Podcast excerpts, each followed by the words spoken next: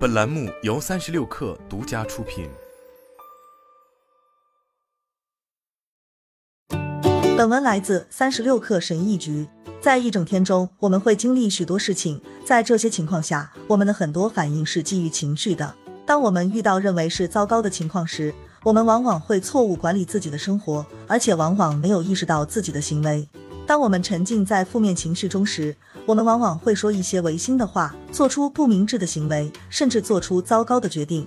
高情商的人则知道该如何健康的处理情绪，因为他们知道，每当他们感到愤怒、无望、嫉妒或后悔的时候，这些情绪都有可能改变他们的生活。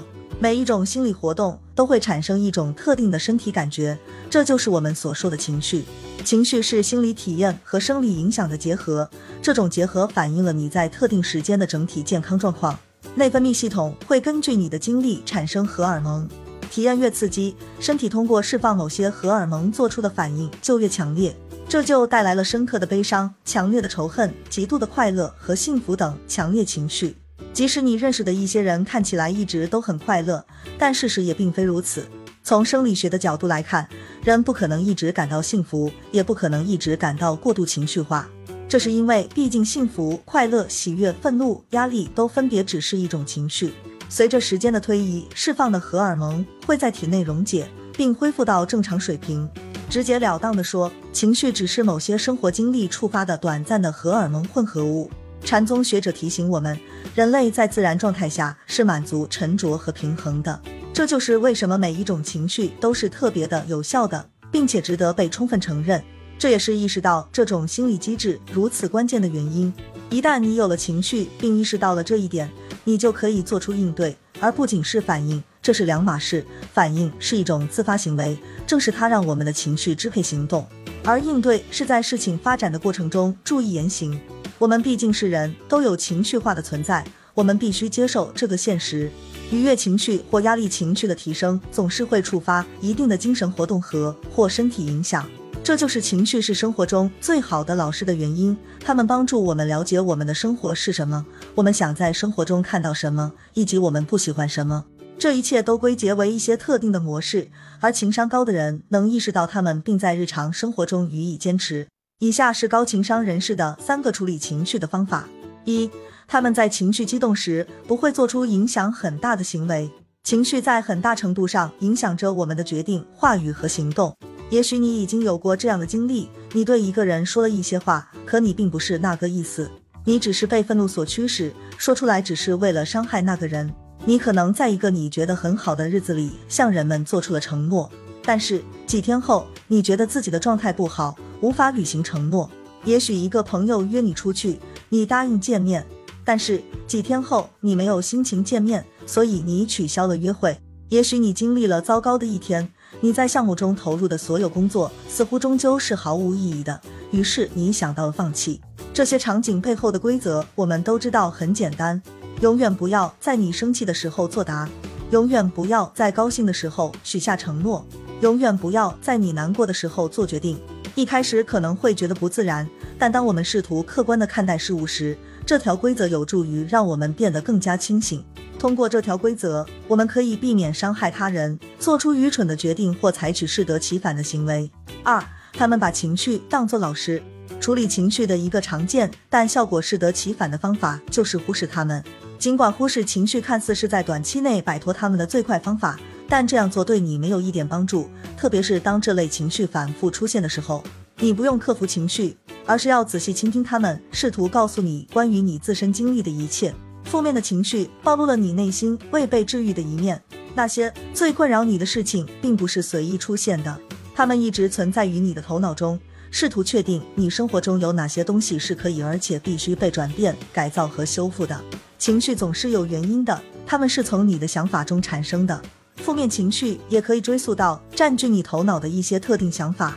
一旦你找出了为什么某件事会让你如此激动，你就可以理解它、释放它，并从中产生对生活的积极改变。记住，凡你坚守的及你选择的，愤怒可以帮助你更清楚地看到你的优先级。它试图让你付诸行动。如果你嫉妒某人，你就会了解你在生活中真正想要什么。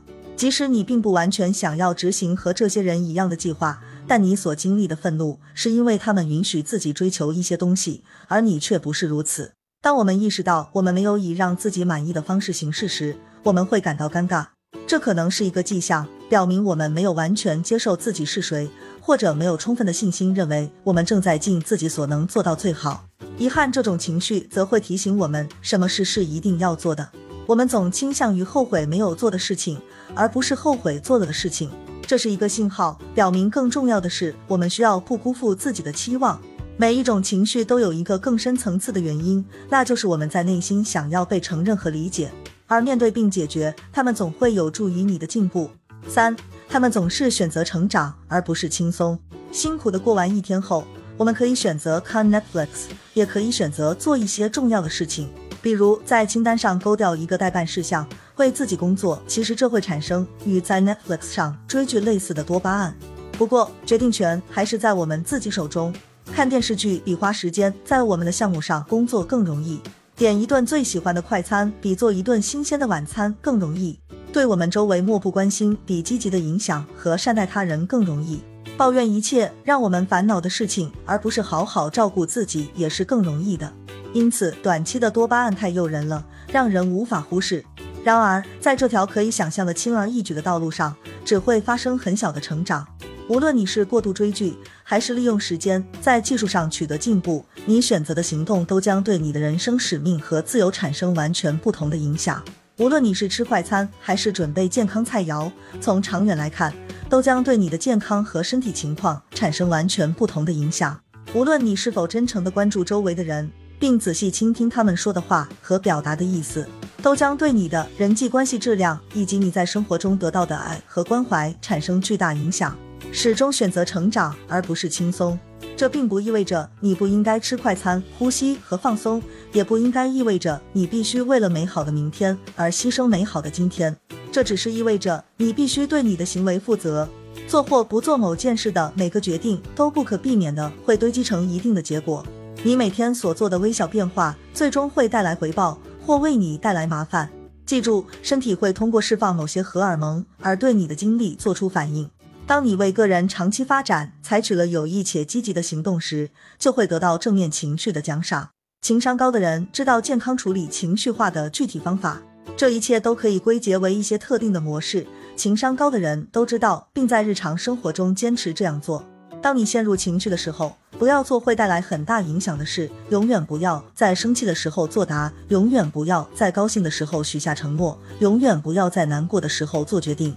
把你的情绪当作老师，因为他们揭示了你内心未愈合的部分。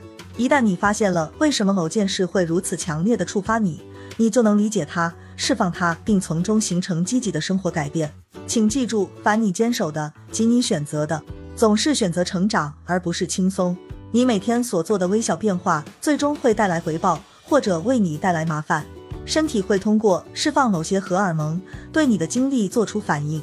当你为个人长期发展采取了有益且积极的行动时，就会得到正面情绪的奖赏。简而言之，重复做让你开心的事，解决让你不开心的事。好了，本期节目就是这样，下期节目我们不见不散。